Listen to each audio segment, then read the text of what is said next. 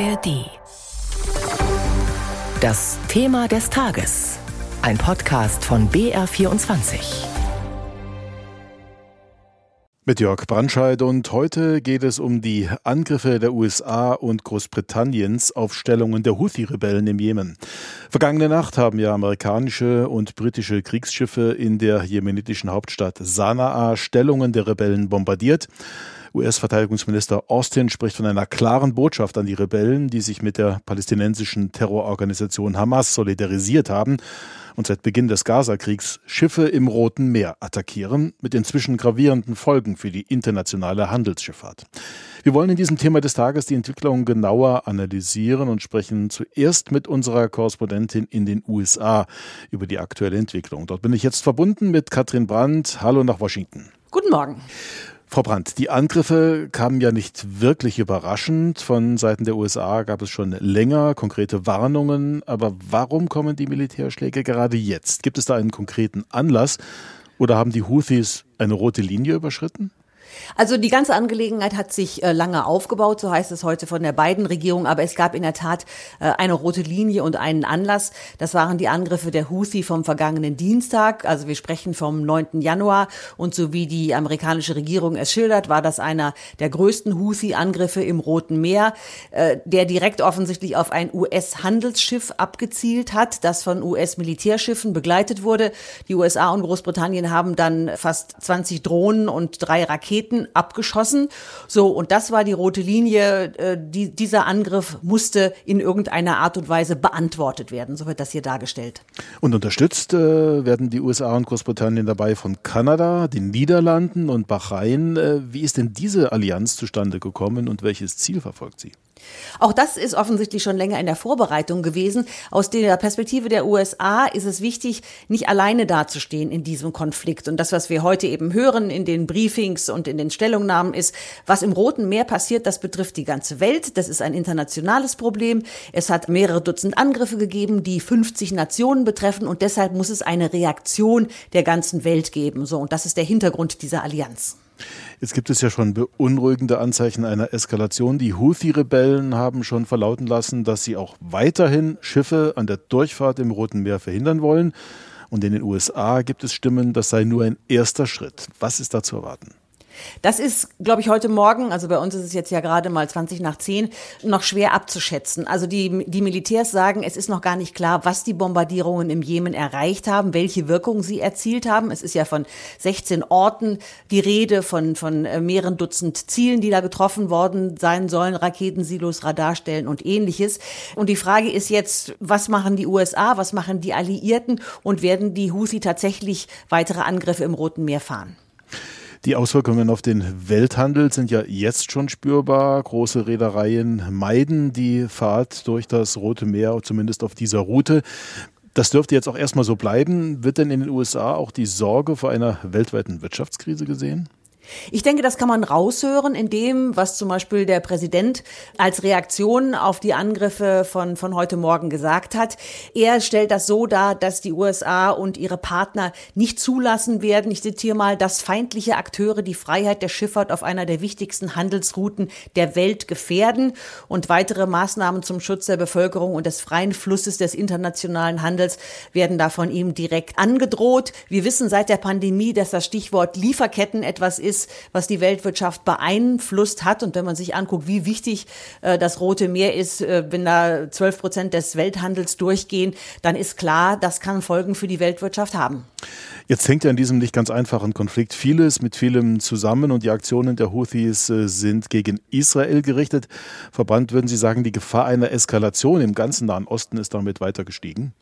Also die USA versuchen das im Moment so darzustellen, als ob diese Geschichte im Roten Meer überhaupt nichts mit dem Gaza-Krieg äh, zu tun hat. Aber ganz klar, wenn die Houthi sagen, das ist eine Reaktion darauf, dann ist es das eben.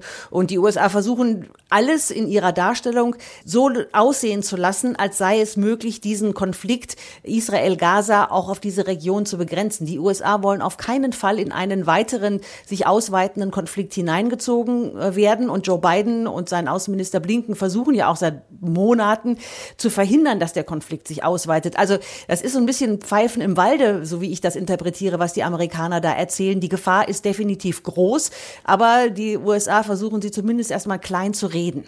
Der Iran äh, unterstützt ja die Houthis und hat natürlich äh, erwartungsgemäß die Militärschläge auch verurteilt. Würden Sie sagen, dass damit jetzt auch die Spannungen zwischen Washington und Teheran wachsen? Das ist sicherlich der Fall, aber aus der Perspektive der USA, so lese ich das eben heute Morgen hier raus, ging es darum, jetzt ein Zeichen zu setzen und zu zeigen, wir sind nicht schwach, wir lassen uns nicht auf der Nase rumtanzen, wir haben die ganze Welt hinter uns, wenn es um dieses Rote Meer geht. Und da riskieren wir auch, dass es äh, mit dem Iran weiter schwierig wird, aber ganz klar, ich sehe hier in den USA, jedenfalls in dieser Regierung, niemand, der irgendein Interesse dran hätte, dass äh, der Konflikt mit dem Iran sich weiter verschärft. Noch eine Frage Frage habe ich, Frau Brandt. In den USA zieht ja der Wahlkampf auf. Äh, wie reagiert denn die amerikanische Bevölkerung auf diesen Konflikt? Das kann ich heute Morgen, wie gesagt, kurz nach zehn noch nicht erkennen, aber wir wissen natürlich, dass die Amerikaner kein Interesse daran haben, äh, dass ihr Land äh, und ihr Militär in weitere Konflikte hineingezogen wird. Wenn ich unterwegs bin im Land und mit Leuten spreche, sagen die mir zum Teil, ja, unter Donald Trump hatten wir vier Jahre Frieden, da hat es keine neuen Konflikte gegeben. Also der, die Biden steht da in einer schwierigen Position. Er will zeigen, dass die USA eine Weltmacht sind und handlungsfähig, aber er weiß eben auch, dass äh, jede Art von internationalen Konflikten Konflikten und Beteiligung der USA dabei zu Hause ganz, ganz schlecht ankommen. Live-Informationen aus Washington. Vielen Dank an Katrin Brandt. Die Houthi-Rebellen sind vor allem im Jemen aktiv. Sie sind schiitische Kämpfer und werden vom Iran also unterstützt. Vor zehn Jahren haben sie in dem Land einen blutigen Bürgerkrieg entfesselt. Der Konflikt hat sich zu einem festgefahrenen Stellvertreterkrieg gegen das sunnitische Saudi-Arabien entwickelt. Und wie im Gazastreifen leidet die normale Bevölkerung extrem. Anne Almling über die Lage der Menschen in dem vom Krieg gezeichneten Land. Sie war in Shibam in der Region Hadramaut unterwegs. Verschiedene Bevölkerungsgruppen, vor allem im Norden und Süden des Landes, kämpfen um Macht und Ressourcen. Jahrelang bekämpfte eine Militärkoalition unter Führung Saudi-Arabiens die aufständischen Houthi aus der Luft ohne Rücksicht auf die jemenitische Bevölkerung. Der Krieg löste eine humanitäre Katastrophe aus. Schon vorher galt der Jemen als das am wenigsten entwickelte Land der arabischen Welt. Die Häuser in Shibam erinnern daran, dass das früher einmal anders war. Tourismusdirektor Mohammed Faisal Baobeid setzt sich dafür ein, zumindest das architektonische Erbe des Landes zu bewahren. Wir, die Einwohner von Shibam, wollen die Stadt erhalten, nicht nur für uns, sondern für die ganze Welt. Internationale Initiativen halfen in der Vergangenheit dabei, die Gebäude mit Hilfe von Lehm, Holz und Kalk zu restaurieren. Auch Deutschland beteiligte sich daran. Doch für den dauerhaften Erhalt der Hochhäuser mangelt es an Geld und wegen der zahlreichen Krisen und Kriege im Land an Touristen.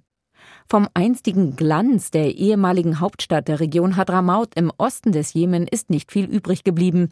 Viele der etwa 1000 Einwohner der historischen Stadt Shibam haben Mühe, ihren Lebensunterhalt zu verdienen.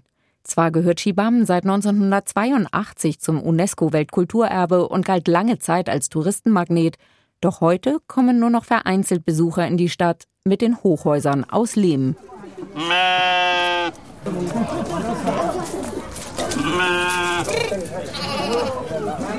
In den schmalen Gassen zwischen den Gebäuden bahnen sich Schafe den Weg in ihren Stall. Die Einwohner der Stadt arbeiten auf den Feldern in der Umgebung oder als Tagelöhner. Armut, Arbeitslosigkeit und Analphabetismus sind im Jemen weit verbreitet.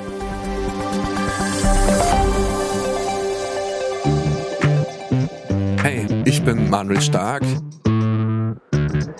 Ich bin Autist. Wer einen Autisten kennt, kennt genau den einen. Bei mir ist es so, dass diese feinen Linien zwischen menschlicher Kommunikation, Ironie, Sarkasmus mich echt vor eine Herausforderung stellen. Und damit auch Humor für mich was oft Unverständliches ist. Findest du denn gar nichts witzig? Ich habe mir gedacht, ich lade einfach die witzigsten Menschen des Landes ein, damit sie mir erklären, was zur Hölle sie eigentlich tun. Wenn man die Gags weglässt, dann sind das echt traurige Geschichten.